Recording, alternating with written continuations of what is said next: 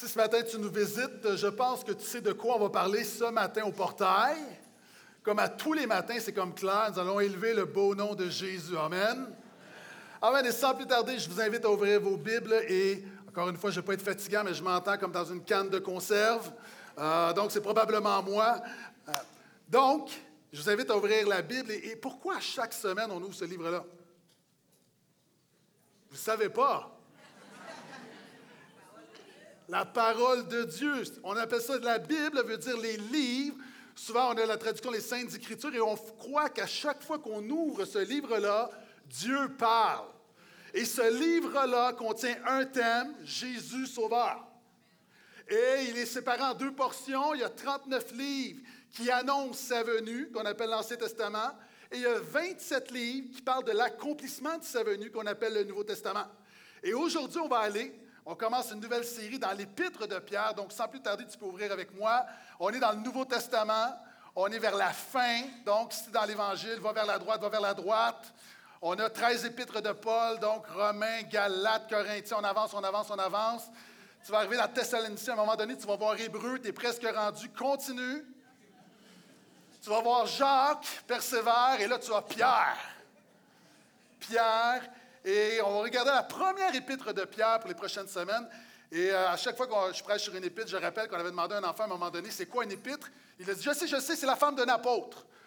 Non, une épître est une lettre pastorale. Et en fait, le message, la prédication de Pierre, qui est un disciple de Jésus, qui a marché avec Jésus, qui est un apôtre, c'est de dire que le chrétien, est-ce qu'il y a des chrétiens ici? Je sais que les gens n'étaient pas chrétiens, merci d'être là, mais le chrétien nous sommes voyageurs et étrangers dans ce monde. Nous sommes des voyageurs des étrangers. Ça veut dire que le chrétien est un résident temporaire sur la terre. Ça veut dire quoi? Ça veut dire qu'on aime célébrer la fête nationale, mais où on fait le plus le party, ce n'est pas la Saint-Jean. Ce n'est pas la fête du Canada. Ce n'est pas la fête de l'indépendance. C'est à Pâques parce que nous déclarons que Jésus représente notre patrie céleste. Amen. Donc, les chrétiens, c'est-à-dire on, aspire après une patrie céleste et on est des étrangers sur la terre. Et ce livre-là est comme un guide de voyage. Vous savez, quand tu vas en voyage, euh, tu regardes, tu vas prendre un guide, Michelin ou peu importe, et on te donne, on, te parle de comment te comporter dans un pays étranger, on te parle de la culture, on te parle de l'histoire, on donne même un itinéraire, on donne des conseils pratiques. Et la Bible fait tout ça. La Bible nous enseigne comment marcher dans ce monde alors qu'on aspire au retour de Jésus. Elle nous donne des données historiques, des données pratiques, un itinéraire. Je ne sais pas pour toi, mais moi, à la fin, je me retrouve avec Jésus. Et ce livre-là nous enseigne comment marcher. Et pour cette série, je commence avec le, titre de la première prédication, c'est simplement Nous avons un salut différent. Pourquoi le chrétien est différent? Parce que nous avons un salut différent que ceux qui ont un salut différent disent Amen. Et j'aimerais te dire qu'il y a très longtemps, en 1944, et je crois l'avoir déjà dit ici, euh, à un moment donné, l'armée américaine tentait en France, de reprendre une ville qui était vraiment importante. Et euh, les espions, bon, toute l'intelligence leur a dit exactement où étaient euh, les tanks, les mitraillettes allemandes, où les nazis se retrouvaient. Et ce que le général a demandé, a demandé à tous les soldats d'apprendre la carte par cœur. Et maintenant, il a fait un test et tout le monde avait 100% parce que c'est une question de vie ou de mort. Et lorsqu'ils sont arrivés, historiquement, ils ont pris la ville très facilement parce qu'encore une fois, ils avaient une map qui leur avait été donnée. Des années plus tard, on a fait le même exercice avec des touristes américains. On leur a donné la même map, la même carte, on leur a donné le même temps pour étudier, puis ils ont tous échoué. Pourquoi? Ça fait une différence dans la vie si tu es un soldat ou si tu es un touriste. Avez-vous besoin d'application? Ça va, vous avez pris votre café? En fait, le chrétien, on est, des étrangers sur la terre, on n'est pas des touristes. Nous sommes là par affaires. On s'occupe des affaires du Père. Nous avons une mission. Et c'est ce que Pierre nous dit. Donc, sans plus tarder, un Pierre, on va y aller. Aujourd'hui, on va couvrir le premier chapitre, verset par verset. Donc, verset 1. Pierre, apôtre de Jésus-Christ, aux élus qui sont étrangers dans la dispersion. Et là, on va nommer des provinces de l'Asie mineure, des provinces romaines, au pont en Galatie, en Cappadoce, en Asie et en Bithynie.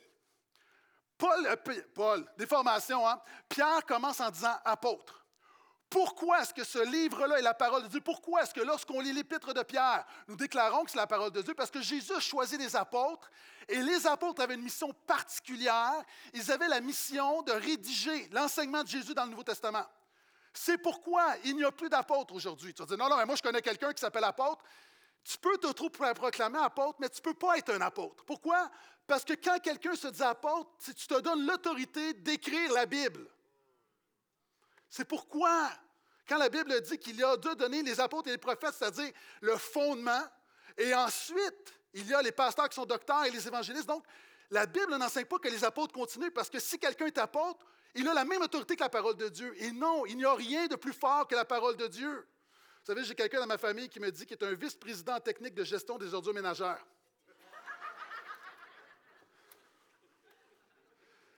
Il écrit à tous les chrétiens qui sont dispersés sur la terre, il dit, les chrétiens, vous êtes étrangers. Ça veut dire quoi? OK. Est-ce qu'il t'arrive de ne pas te sentir tout à fait à l'aise dans ce monde? Est-ce qu'il t'arrive de trouver quelquefois les croyances et les visions, les valeurs de ce monde un peu étranges? C'est normal, tu es un étranger. Un étranger trouve des choses étranges. C'est normal que tu considères qu'il y a des croyances étranges. Euh, la chose la plus étrange que les pasteurs ont entendue dernièrement, puis je n'aurais pas nommé un paquet, mais juste pour illustrer mon propos, euh, quelqu'un nous disait dans une rencontre de pasteurs que dans une école, il y a une, petite fille qui a dit Moi, je suis un chat. Donc, maintenant, je suis un chat, je ne suis, pas un homme, je ne suis pas une femme, je suis un chat. Et là, la directrice a dit On doit respecter ça. Donc, dans, l'école, puis, dans l'école, ce qu'on a fait, on, a dit non, non, il faut, les amis, on doit respecter son identité. Puis même, on a mis une litière dans, les toilettes. Nous sommes dans un monde étrange. Je n'arrive pas à nommer plein. Maintenant, tu dois réaliser que le chrétien est un peuple différent. Pourquoi? Parce que nous avons un Dieu différent. Verset 2. Élu selon la présence de Dieu le Père par la sanctification de l'Esprit, pour l'obéissance et l'aspersion du sang de Jésus-Christ, que la grâce et la paix vous soient multipliées. Ici, on voit, vous remarquez, on parle du Père, du Fils et du Saint-Esprit. OK, reste avec moi, enseignement. Il y a des gens qui arrivent de d'autres églises, il y a des nouveaux dans la foi. La Bible enseigne sept choses sur Dieu. Elle enseigne que le Père est Dieu, que Jésus le Fils est Dieu, que l'Esprit est Dieu. La Bible enseigne que le Père n'est pas le Fils, que le Fils n'est pas l'Esprit, puis l'Esprit n'est pas le Père. Et c'est seulement la Bible enseigne qu'il y a un seul Dieu. Il y a un mot pour ça, c'est la Trinité. Maintenant, on a la difficulté à concevoir comment on peut avoir un Dieu existant éternellement, trois personnes dans le Père, le Fils et le Saint-Esprit. Souvent, on donne des analogies qui sont boiteuses. Hein, as-tu déjà entendu? Souvent, on disait la Trinité, c'est comme euh, de l'eau. Tu peux avoir de l'eau liquide, tu peux avoir de l'eau en vapeur ou tu peux avoir un cube de glace. As-tu déjà entendu ça? Mais non, c'est pas ça la Trinité. C'est comme si Dieu a trois formes différentes. Dieu n'avait pas une forme dans l'Ancien Testament, une forme dans le Nouveau Testament, puis une forme maintenant. Le Fils est éternel, l'Esprit est éternel, le Père est éternel. Le meilleur exemple que j'ai, puis les théologiens en herbe, si en as une meilleure, je suis preneur, tu peux me l'envoyer. La meilleure analogie que j'ai trouvée, c'est celle de la pièce de monnaie. Cette pièce de monnaie te pile, te face, puis tu as le côté. Maintenant, tu as trois réalités, mais toujours une seule pièce de monnaie. Et peu importe du côté que tu la prends, ça demeure toujours une pièce de monnaie. Et ce que la Bible dit, c'est que nous avons un Dieu différent. Ça veut dire quoi? Ça veut dire que le Père est l'auteur de notre salut, le Fils est celui qui accomplit le salut, et le Saint-Esprit aujourd'hui dans ton cœur est celui qui actualise le salut. Ça veut dire quoi? Par exemple, imaginons une firme de construction, projet clé en main. Tu as des architectes, tu as la division d'architecture. Donc, le Père, c'est l'architecte qui fait le plan. Mais ça ne s'arrête pas là. Donc, le Père, dans l'éternité passée, de toute l'éternité, il a établi l'auteur du plan du salut. Alléluia. Maintenant, le Fils, lui, c'est quoi? Lui, c'est le chef de sentier. Il s'assure, le chef de chantier, c'est pas la même chose. Il s'assure que le plan soit accompli. Donc, son rôle, c'est de s'assurer que le plan soit parfaitement exécuté jusqu'à la fin. Jésus à la croix dit tout est accompli. Mais ce n'est pas tout. Si ça s'arrête là, le salut est un acte historique, un événement historique qui date il y a 2000 ans, qui n'a aucune réalité dans nos vies. Après ça, ça prend quoi? Ça prend un gestionnaire qui s'assure que la bâtisse roule rondement, qui s'assure que des locataires, que l'électricité fonctionne, qui fait l'entretien. Le Saint-Esprit est celui qui s'assure de rendre le salut vivant dans nos vies aujourd'hui, en 2023. Quelqu'un devrait dire Alléluia. Donc, Pierre nous enseigne que nous avons un Dieu différent. Et ce Dieu-là, justement, nous avons un salut différent. Verset 3. Béni soit le Dieu et Père de notre Seigneur Jésus-Christ, qui, selon sa grande miséricorde, nous a régénérés par la résurrection de Jésus-Christ entre les morts pour une espérance vivante, pour un héritage qui ne peut ni se corrompre, ni se souiller, ni se flétrir, et qui vous est réservé dans les cieux. À vous qui êtes gardés en la puissance de Dieu par la foi pour le salut prêt à être révélé dans les derniers temps. Est-ce que tu as réalisé qu'il y a du stock là-dedans? Là? je vais essayer de te résumer ça en, en deux minutes. On parle du salut. OK, encore une fois, je suis toujours conscient qu'il y a des gens qui nous visitent, il y a des gens qui. On parle de salut, salut, salut. C'est quoi le salut? C'est pas comme Hey, salut, c'est pas ça, là. Le salut, c'est quoi? Littéralement, le salut, c'est être délivré d'un danger. Jésus est venu nous délivrer d'un danger, qui est la mort éternelle, qui est le jugement, la colère de Dieu sur nos vies, parce que nous sommes pécheurs par nature. Jésus est venu nous sauver de la perdition éternelle. Maintenant, pourquoi il y a des gens qui disent, mais au portail, vous êtes tellement Jésus, puis le salut, puis Jésus, puis le salut? Oui, pourquoi? Parce que ce n'est pas aimer les gens de savoir qu'un danger imminent puis de ne pas t'avertir. Toi, tu es ici ce matin, tu es invité, tu n'as aucune idée, tu penses, que j'aurai une petite religion euh, religieuse un petit peu plus euh, dynamique. Non, non, non, je ne veux pas te faire de peine, là, mais c'est beaucoup plus que ça. Ah, imagine que quelqu'un traverse la rue. Tu traverses la rue sur le boulevard. Tu traverses un camion qui arrive, tu ne le vois pas. Si, mettons, je te dis, mais moi, je veux te respecter dans tes croyances, ben, je ne te le dis pas.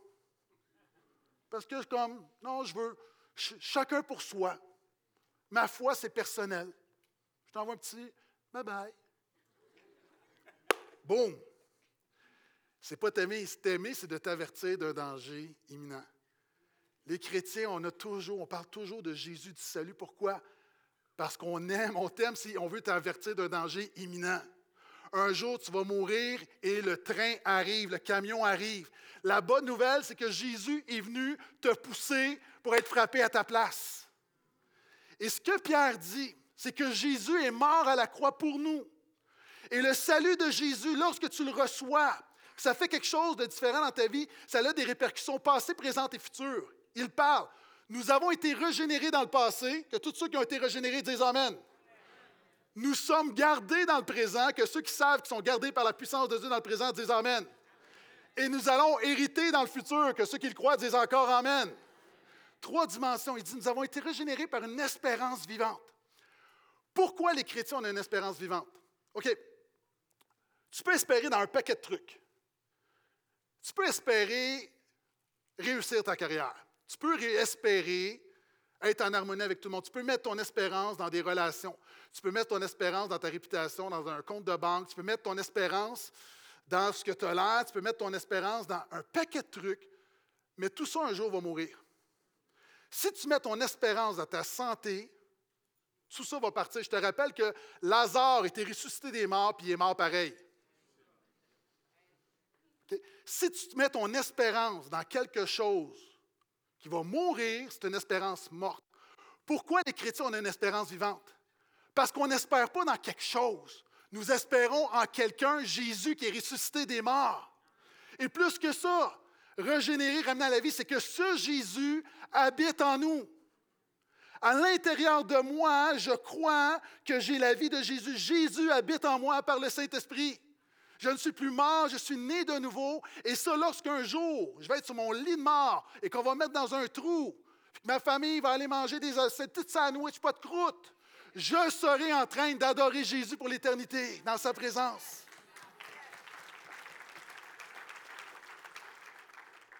Et à toi qui as reçu Jésus, et si tu ne l'as pas reçu, reçois-le, nous sommes gardés dans le présent.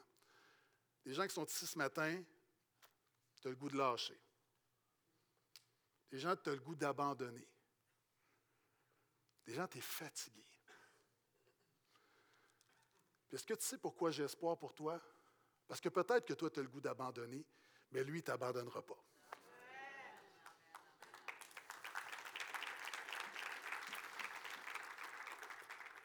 Il y a des gens, tu as le goût de lâcher, mais lui, ne te lâchera pas.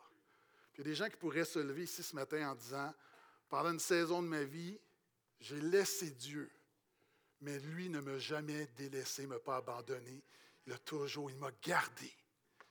Donc, les chrétiens, nous savons que nous sommes gardés. Nous savons que nous allons hériter dans le futur.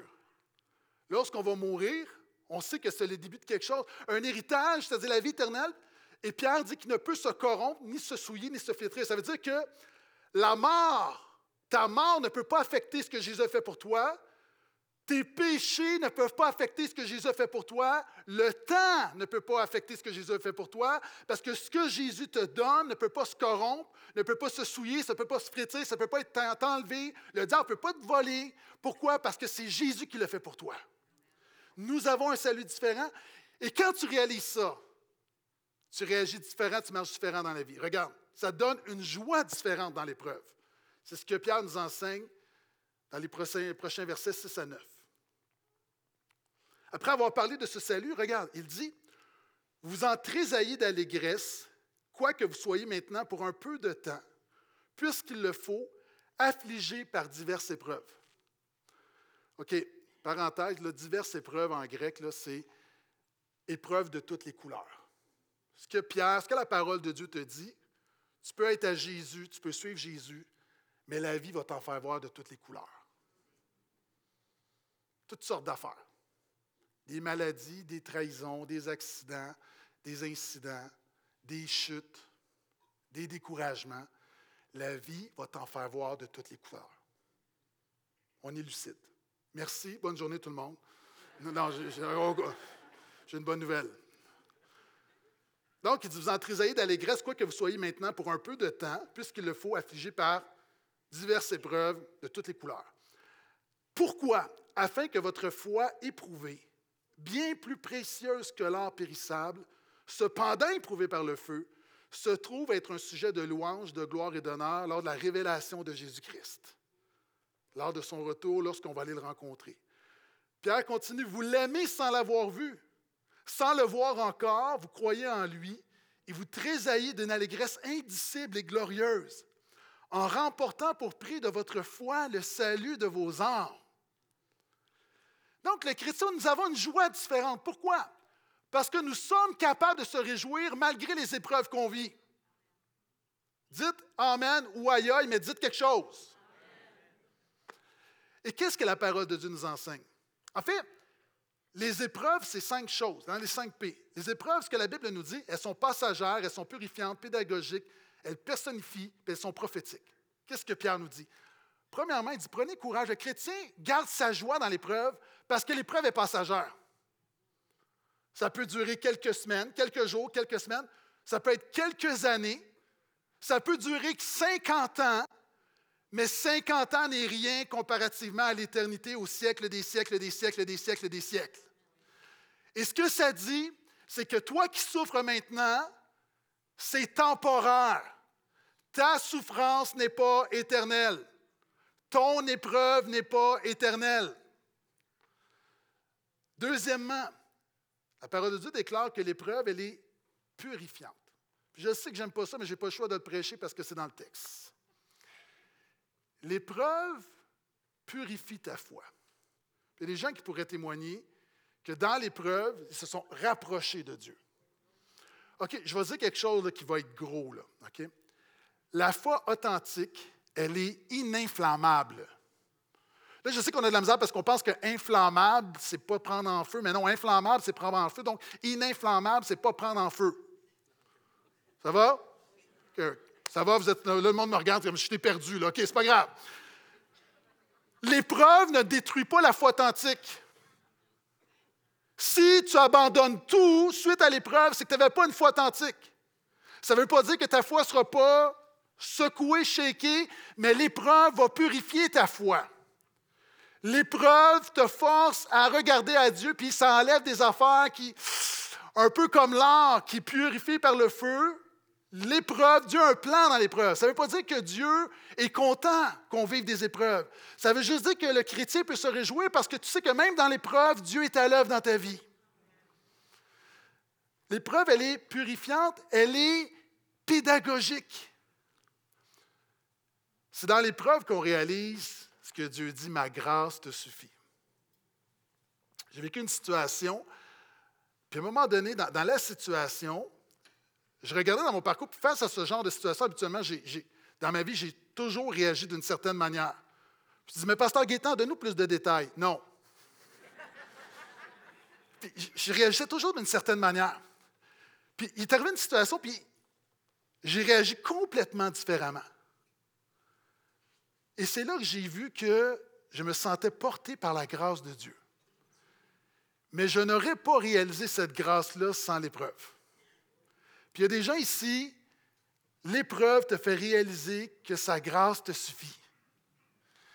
L'épreuve, elle est plus que ça. L'épreuve, elle, personnifie. Regarde le verset 8, il va dire, il parle de l'épreuve, puis il dit, mais, mais vous aimez quand même Jésus. Pourquoi? Parce que l'épreuve rend Jésus concret. Vous savez, c'est facile. On, est à l'Église, on sert le Seigneur pendant des années, puis on parle de la foi, puis en théorie, tout va bien. C'est en pratique que c'est compliqué. À un moment donné, dans les situations de la vie, l'épreuve rend Jésus réel. Quelqu'un devrait dire Amen. Puis elle est prophétique. Regarde, en fait, il dit, vous êtes éprouvés, mais vous gardez votre joie. Pourquoi? Parce que quand je souffre, je sais qu'un jour, je ne souffrirai plus. Lorsque je suis ébranlé, je sais qu'un jour, je ne serai pas ébranlé. Quand je pleure, je sais qu'un jour, Dieu va essuyer toute larme de mes yeux. Lorsque je suis brisé, je sais qu'un jour, je ne serai plus brisé. Lorsque je suis découragé, je sais qu'un jour, je ne serai plus découragé. Pourquoi? Parce que Jésus nous a sauvés, nous avons un héritage. Et c'est pourquoi dans l'épreuve, le chrétien a la capacité de ne pas regarder à l'épreuve, mais à regarder plus loin que l'épreuve. C'est ce que Pierre dit. Nous avons une joie différente. Et cette joie-là qui vient de l'Évangile a une répercussion. Regarde le verset 10 à 12. Et sans passant, le verset, je ne vais pas vraiment le prêcher, mais c'est une clé pour interpréter les prophéties dans ces testaments. Regarde bien. Il continue. Donc, après avoir parlé de notre joie dans l'épreuve, il dit Les prophètes qui ont prophétisé au sujet de la grâce qui vous était destinée ont fait de ce salut l'objet de leur recherche et de leur investigation. Donc, il parle des prophètes de l'Ancien Testament. Hein, les prophéties, en fait, ils prophétisaient sur la grâce en Jésus. Ils se sont appliqués à découvrir à quelle époque et à quelles circonstances se rapportaient les indications de l'Esprit de Christ qui était en eux. Wow! Hein, quand on dit que Jésus est, Jésus est éternel, c'est-à-dire, alors qu'il prophétisait par le Saint-Esprit, c'était l'Esprit de Christ en eux.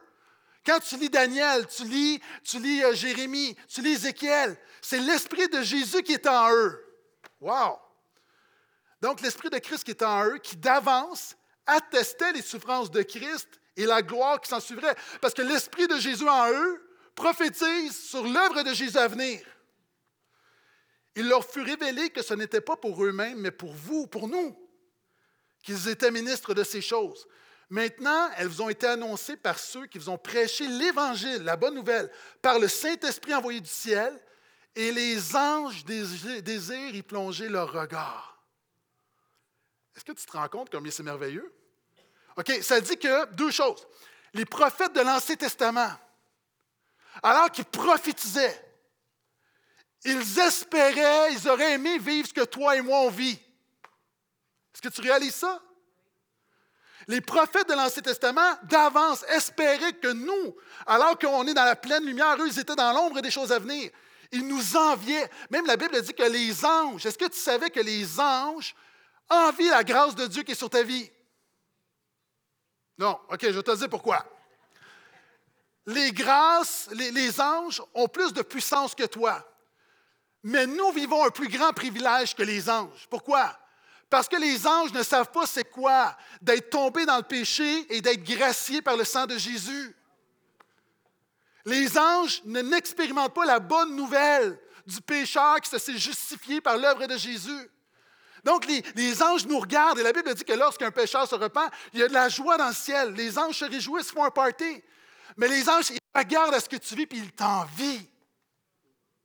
Ah, c'est comme quand tu vas au restaurant, tu commandes quelque chose, puis là, à un moment donné, tu regardes la personne à côté de toi, puis elle a commandé quelque chose, tu dis Oh, j'aurais dû commander ça. Hein, tu manges ton poulet, mais tu convoites la côte levée. Ah, les anges, évidemment, ils connaissent le Dieu de grâce. La grâce, encore une fois, c'est un attribut de Dieu. Donc, les anges connaissent la grâce de Dieu, c'est-à-dire la générosité de Dieu. Mais de comprendre c'est quoi la bonne nouvelle du chrétien qui sait qu'il ne mérite rien, puis que Jésus lui donne tout, ça, ils comprennent, ils le voient, mais ils ne le vivent pas. Puis ils nous envient. Quelqu'un devrait dire Alléluia à ça. Alléluia. Nous avons un évangile différent. Et là, regarde. Là, ça devient très pratique. Verset 13. C'est pourquoi affermissez votre pensée, soyez sobre et ayez une parfaite espérance en la grâce. Encore une fois, la grâce, c'est tellement tout le temps partout. Donc, ayez une parfaite espérance en la grâce qui vous sera apportée lors de la révélation de Jésus-Christ. OK? Si tu es au portail depuis un petit bout de temps, tu as compris. Hein, on t'a enseigné comment la Bible fonctionne. La Bible commence toujours par la théologie et ensuite la pratique. Les épîtres sont toujours comme ça. On commence toujours par ce que Jésus a fait, puis ensuite on te dit ce que toi tu dois faire. En ce moment, des gens qui font, qui vont l'inverse, ils commencent par voici ce que tu dois obéir, puis après ça, ce que Dieu a fait. Non, non, non.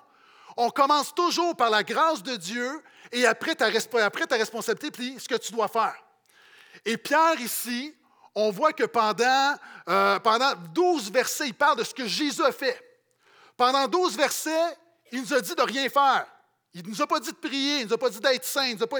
Voici ce que Jésus a fait. Puis là, maintenant, il commence. Quand tu as compris ce que Jésus a fait, maintenant, voici ce que tu peux faire.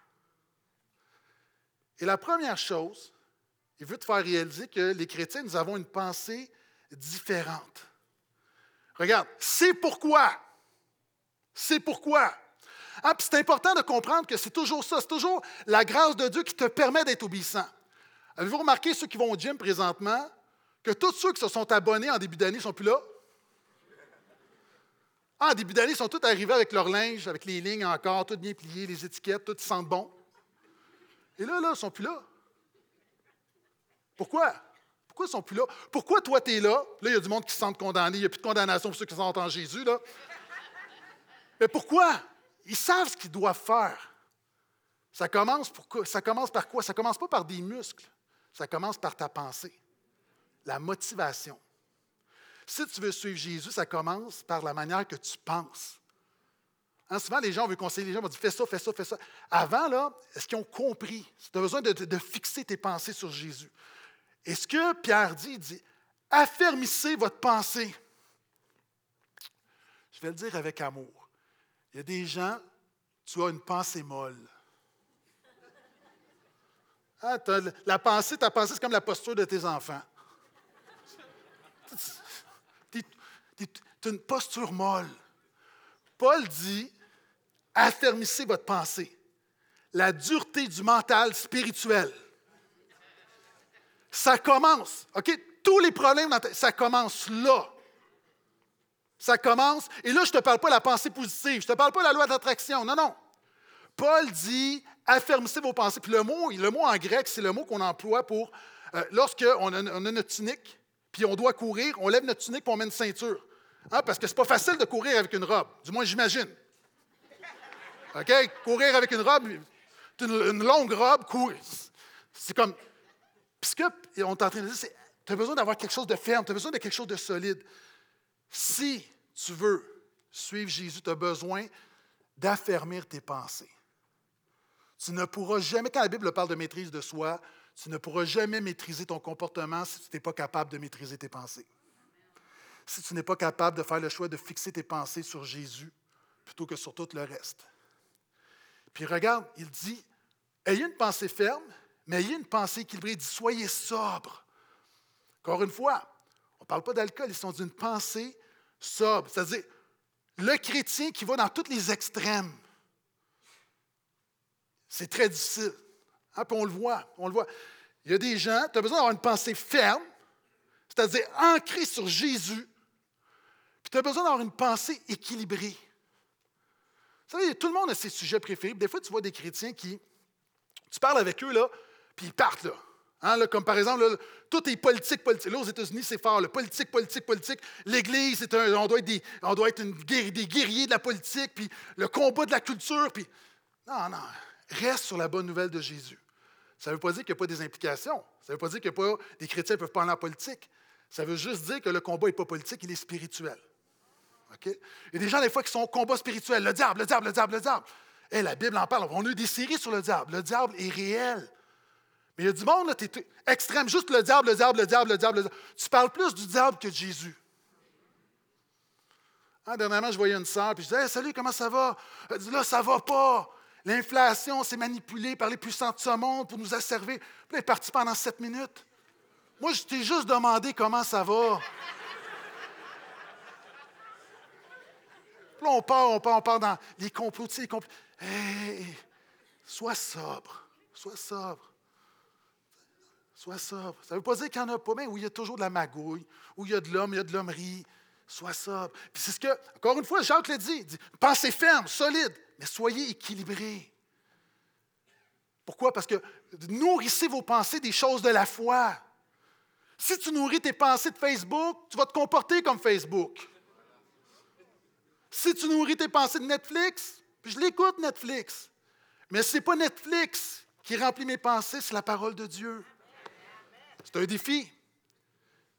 Donc, ça veut dire quoi? OK, je vais être très pratique. Tu as besoin de réaliser que Dieu veut t'aider au quotidien. Est-ce que tu crois ça? OK. Vous savez, on a un acrostiche au porteur, on en a plusieurs, en disciple. Hein, c'est quoi la vie de disciple? On en a un sur la prière. Je vais t'en donner un autre.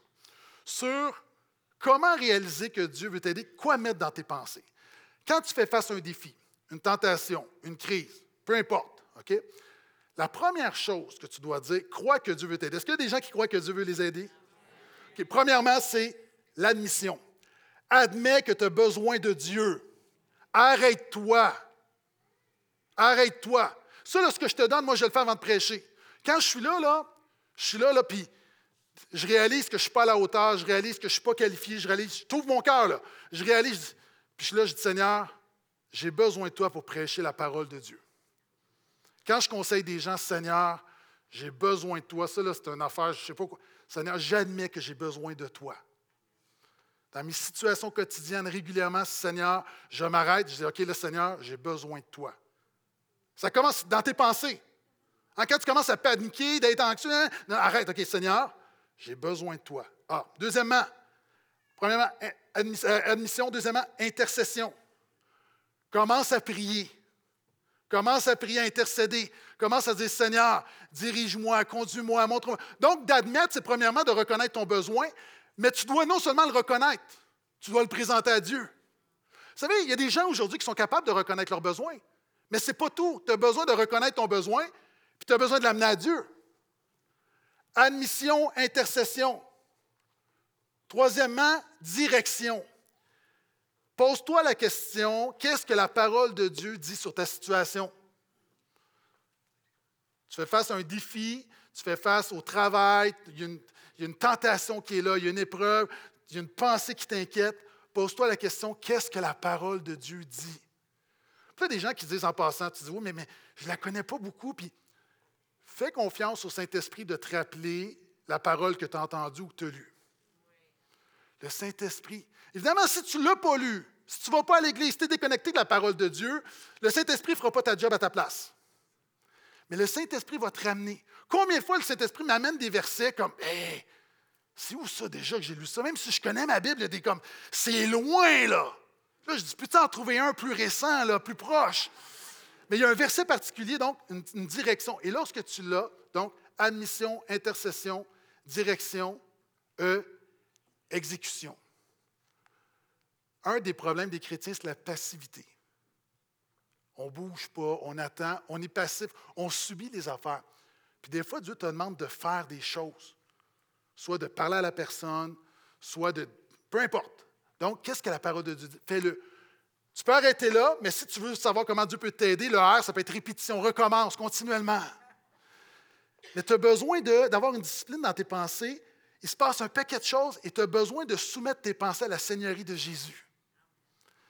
C'est ce que Pierre nous enseigne. Et lorsque tu le fais, bien, ça nous donne une conduite différente. La conduite, ton comportement, ta vie est toujours le résultat de ce que tu penses. Regarde ce que dit la parole de Dieu. On a presque terminé, verset 14.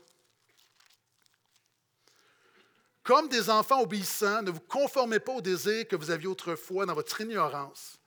Mais de même que celui qui vous a appelé est saint, vous aussi devenez saint dans toute votre conduite. Puisqu'il est écrit, vous serez saint car je suis saint. Et si vous invoquez comme Père celui qui, sans considération de personne, juge chacun selon ses œuvres, conduisez-vous avec crainte pendant le temps de votre séjour sur terre. Ah, voyez-vous ici, voyageurs. Vous savez en effet que ce n'est point par des choses périssables, argent ou or, que vous avez été rachetés. De quoi? De la vaine manière de vivre héritée de vos pères, de vos ancêtres, mais par le sang précieux de Christ, comme d'un agneau sans défaut et sans tache. Il a été désigné d'avance avant la fondation du monde et manifesté à la fin des temps à cause de vous. Par lui, vous croyez en Dieu qu'il a ressuscité d'entre les morts et lui donné la gloire afin que votre foi et votre espérance soient en Dieu. Il y a deux choses en fait pour avoir une conduite différente. Deux choses. Pierre pose deux questions en fait qui sont sous-entendues. Tu es qui et tu fais quoi? Pierre rappelle aux chrétiens qui nous sommes. Il dit, gang, peuple de Dieu, vous n'êtes plus esclaves du péché. Vous avez été rachetés de la vaine manière de vivre héritée par vos frères. Le mot pour, le, mot pour racheter, c'est le mot qu'on employait pour lorsqu'on donnait une rançon pour libérer un esclave.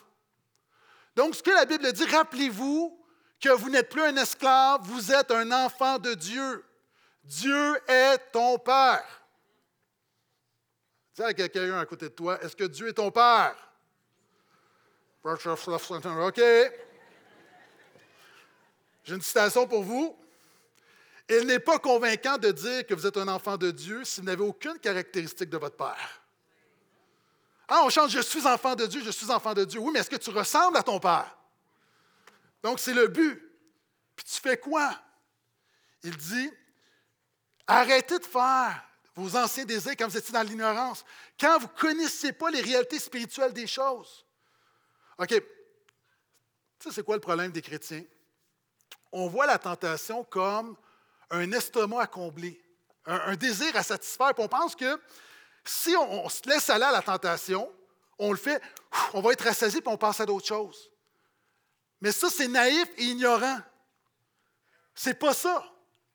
La tentation n'est pas un estomac à remplir. Regarde ce, qui est écrit ici.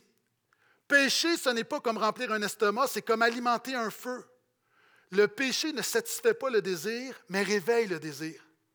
Plus tu pêches, plus tu rends ton péché puissant parce que tu le nourris. Lorsqu'on pêche, n'est pas combler un besoin, c'est alimenter un désir. Je crois l'avoir déjà dit il y a plusieurs années. Dans ma famille, il est arrivé un drame. En fait, il est arrivé quelques drames, comme dans toutes les familles, mais il y en a un où, euh, dans les années 50, euh, je dirais 60, euh, il y avait toute la famille était réunie, grosse famille comme dans le temps, puis euh, il y avait un feu à l'extérieur, toute la famille était là. Puis il y a la, petite fille de 5 ans qui est passée à côté du feu, puis elle jouait dans le feu, puis, le feu a pris dans ses vêtements. Puis ce qui est arrivé, c'est qu'un de ses frères a pris un seau pour euh, éteindre le feu, mais, mais c'était de l'essence. La réalité, c'est que à l'époque, c'était pas comme aujourd'hui, tu n'avais pas les bidons, tout ça. Puis c'est un, un, drame dans la famille. C'est comme même aujourd'hui, des années, aujourd'hui, comme 50, 70 ans plus tard, c'est une vieille histoire, mais il y a une réalité. Là. Puis il y a quelque chose où on ne réalise pas, mais, le péché, c'est toujours de l'essence. On alimente quelque chose, ça amène toujours la mort. C'est toujours quelque chose de terrible. C'est jamais, jamais banal. Et ce que Pierre dit, c'est que nous avons une conduite différente. On, on comprend l'ampleur, la réalité du combat spirituel qui prend place. Et voici comment Pierre termine son enseignement, verset 22. Après avoir purifié vos âmes dans l'obéissance à la vérité en vue d'un amour fraternel sincère, aimez-vous les uns les autres ardemment et de tout cœur?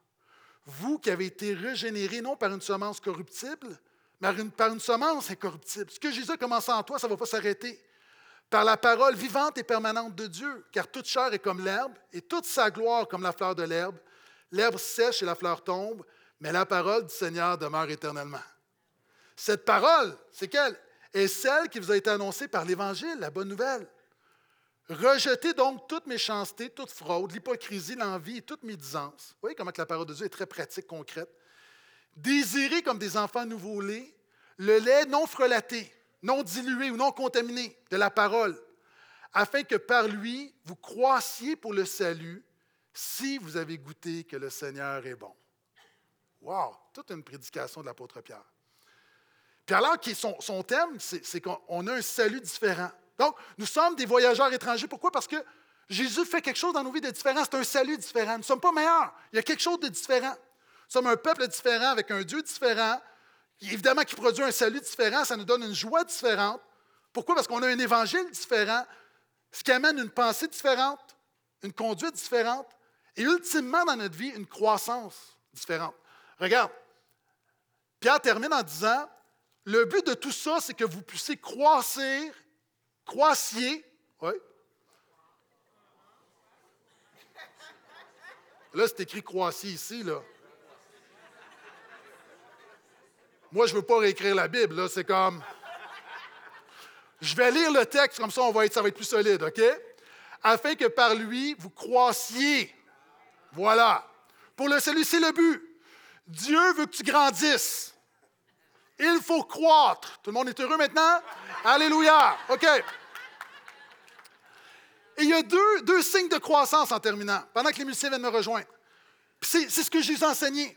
Premier signe de voir si tu grandis spirituellement, est-ce que tu aimes plus les gens? Ah, puis, puis regarde, encore une fois, puis, puis j'ai pas le temps, il y a tellement de stock là-dedans, mais Pierre dit, après, en vue d'un, au verset 22, en vue d'un amour fraternel, sincère, aimez-vous les uns les autres, ardemment de tout cœur. Je pense qu'il veut nous passer un message là.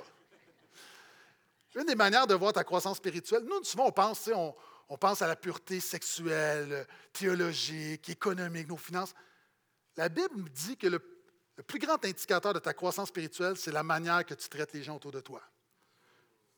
Et le verset 1 du chapitre 2, quelques versets plus loin, il va dire comment, c'est quoi aimer les gens? Bien, rejeter. Rejeter la médisance. Rejeter la fraude, la tromperie, le mensonge. Et là, je ne le prêcherai pas pour ceux qui sont intéressés. J'ai prêché ce message-là il y a trois semaines. Aucun Dieu pour ce temps de non-pardon, je t'invite à le regarder. La deuxième chose, deuxième signe de croissance, c'est un désir pour Dieu. Un chrétien désire Dieu. Pourquoi? Parce que Dieu, en faisant, en amenant la nouvelle vie, la nouvelle vie amène de nouveaux désirs. Quand une femme est enceinte, elle a de nouveaux désirs. Des cornichons avec la crème glacée à la vanille à 3 heures du matin. Puis il y a des choses qu'elle ne désire plus. Moi, je me suis on était jeune marié, pas beaucoup d'argent. Puis mon épouse, elle dit Ah, il y a tel parfum. Euh, puis mon épouse n'est pas très parfum, mais quand. Je dis Tu sais, lui, là, je l'aime, je l'aime. Puis. Fait qu'il coûtait très cher. Puis finalement, on, s'est serré la ceinture, puis je l'ai acheté. Puis euh, elle était contente, puis mon épouse est tombée enceinte. Puis là, à un moment donné, je dis Tu ne mets pas le parfum? Elle dit, elle dit Ah, il me lève le cœur. Non, c'était pas une question que je t'ai posée. C'est comme tu mets le parfum puis, à ce jour, pourquoi? Parce que la nouvelle. Là, il y a des gens, si vous êtes médecin, vous allez pouvoir m'expliquer, là. Mais la vie en toi change, bouscule des choses, tu as de nouveaux désirs. La vie de Jésus en nous nous donne de nouveaux désirs. Il y a des choses qu'on désirait qu'on ne désire plus, puis il y a des choses qu'on ne désirait pas qu'on désire. Quelqu'un va dire Alléluia. Alléluia.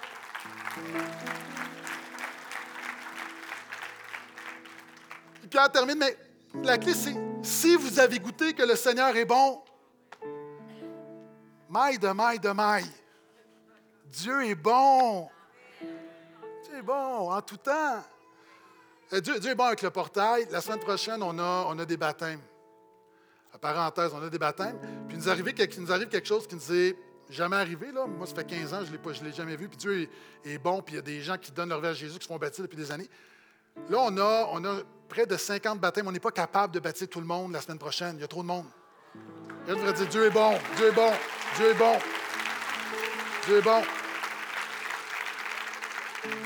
Donc, la semaine prochaine, on a, on, a des baptêmes.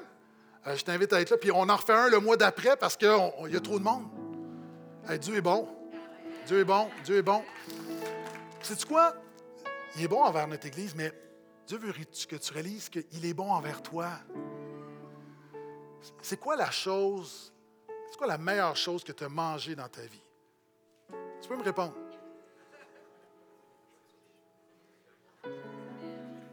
OK, on est la classe, la classe moyenne, euh, pâté chinois, euh, ricolé, on arrête là, ouais. OK, je vais répondre pour vous. Dernièrement, j'étais dans un steakhouse, puis j'ai goûté un, un steak wagyu. Quand tu manges quelque chose de bon, tu veux en remanger. Quand tu as goûté combien Dieu est bon, tu en veux encore. Amen.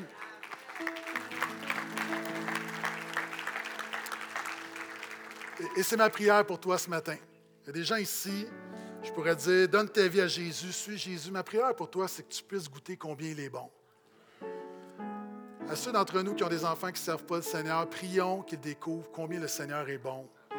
Toi qui retournes à la maison avec un conjoint qui ne sert pas le Seigneur, pas plus de religion. Prie que Dieu se révèle à lui ou à elle et lui fasse réaliser combien il est bon.